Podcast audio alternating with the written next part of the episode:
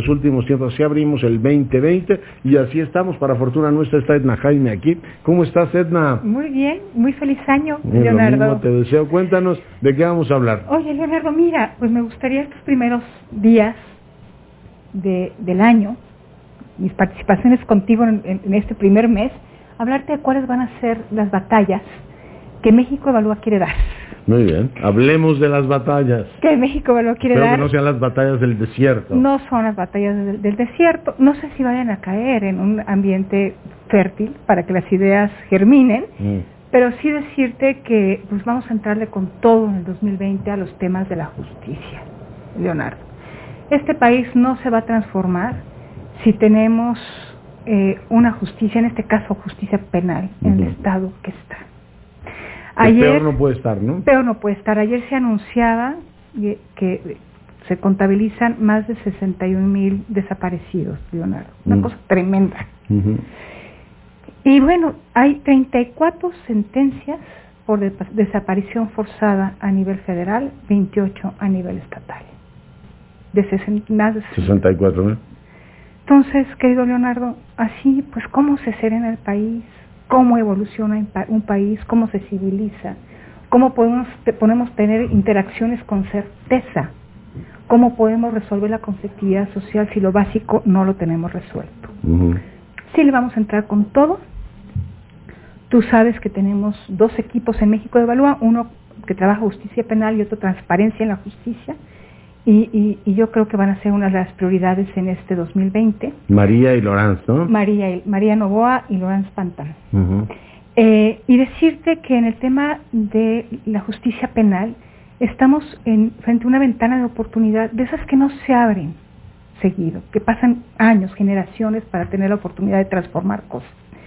Y ahorita nuestras procuradurías, la mayoría, con excepción de tres estados, que es Baja California Sur, eh, Hidalgo y Tlaxcala, el resto están en un proceso de transición. ¿A dónde? No lo sabemos, con certeza. De lo que ha estudiado el equipo de México Evalúa, el equipo de justicia de México Evalúa, son transiciones nominativas, no sustantivas. Y yo creo que no podemos permitir que eso nos pase, Leonardo. Que estemos jugando con la idea simulación de que estamos grave, ¿no? eh, transitando hacia modelos de, de fiscalías autónomas y luego vemos lo que pasa en Veracruz, donde al fiscal lo presionan, lo sacan, la presión política de todo. Entonces no podemos seguir jugando a la simulación. Yo creo que no lo podemos permitir, Leonardo. Con Leonardo. estos niveles no deberíamos, ¿no? Ahora, ¿cuál es nuestra aportación eh, para este tema en específico de las transiciones? En octubre pasado, finales de octubre, se presentó un observatorio de la transición de la PGR a la FGR. Ujú. Me parece que es una aportación muy importante que hace México Evalúa, Leonardo, para que no nos den gato por liebre. Es una metodología, es, el modelo de evaluación de la transición, tiene un conjunto de indicadores y vamos a estarle dando seguimiento a- este, de manera eh, sistemática durante los próximos años, Leonardo. Por supuesto que es de nuestro interés que la Fiscalía General de la República logre una transición exitosa, porque además podría ser un modelo y porque lo necesitamos para desmantelar redes criminales. Si vamos por casos, por chivos expiatorios, pues a lo mejor vamos a tener un ejercicio de catarsis, pero no estamos resolviendo nada, Leonardo. Ujú. Me queda claro. Necesitamos un aparato de persecución criminal bien potente que pueda desmantelar redes criminales en todos los ámbitos, el de la corrupción, el crimen organizado, eh, que pueda dar una respuesta a las víctimas de estos 61 mil desaparecidos, Leonardo. Entonces, eh, por supuesto que nuestro énfasis va a estar en esta transición. Decirte que cuando se presentó la metodología, presentamos la implementación ya del modelo, evaluamos la operación de la nueva fiscalía de enero a septiembre, vemos una continuidad pasmosa. No le podemos pedir al fiscal cambios radicales en un lapso tan corto, sobre todo cuando hay que mover ese aparato eh, eh, anquilosado y que tiene tantos vicios. Pero vemos una verdadera continuidad pasmosa, a pesar de que tenemos un plan de persecución provisional Ujú. que debiera estar orientando las decisiones de los operadores. O sea, me refiero a, tú sabes qué delitos vas a perseguir, les vas a dar prioridad, eh, eh, va, va, a responder a una política criminal, es, debería, este plan de persecución penal y tener los recursos y la gestión de la institución organizada tras esos objetivos. Bueno, no hemos visto nada de enero a septiembre, la verdad. No. Nada. Entonces se ha cumplido con la formalidad de lo que dice la ley orgánica de la Fiscalía, este, de tener un plan de persecución penal eh, provisional, el nombramiento de los fiscales especializados. Ya se cumplió, ¿no? Ya se ha cumplido. Falta el nombramiento de los consejeros ciudadanos. Es importantísimo que este proceso se haga de cara a la sociedad, con mecanismos de vigilancia y de rendición de cuentas. Pero el 18 de enero, el fiscal Gertz Manero cumple un año ya al frente de la Fiscalía y es un plazo fatal para tener el plan estratégico de la transición, para tener el plan de persecución penal definitivo y ahí vamos a ver, Leonardo, cuál va a ser la calidad de este cambio, si es nominativo o si es sustantivo y pues vamos a estar haciendo esta medición de manera periódica y lo que quisiéramos es que esta la Central lo federal, la capital tiene los próximos días el cambio, ¿no? Sí. Creo que el es, mañana es un, o pasado, es un ¿no? proceso Es la- promisorio ¿El de la capital? por diversos as- eh, eh, aspectos. Tuvo un consejo que hizo la planeación de la transición, hizo un diagnóstico. Primero se, hizo el diseño de la fiscalía, después la ley orgánica.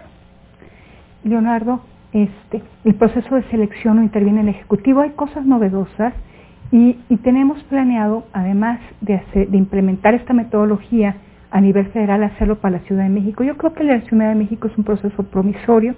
Ojalá y que alguno salga bien. Primero para levantarnos el ánimo, pero para mostrarnos que sí se puede, Leonardo.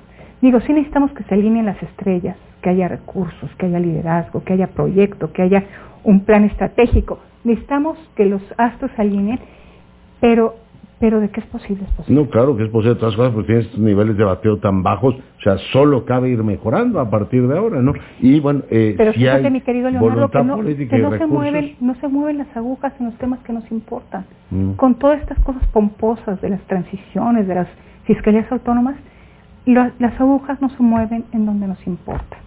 Entonces, pues hay que hacer algo. Entonces estarás centrada en eso. ¿Algún otro tema para este año? No, pues tenemos Digo, este el, es tema, suficiente, ¿no? el tema de transparencia en la justicia. Tenemos varias áreas en México Evalúa. Mm. Es, es un tema que está, que está Me parece un espléndido propósito. muy en la agenda la transparencia en la justicia.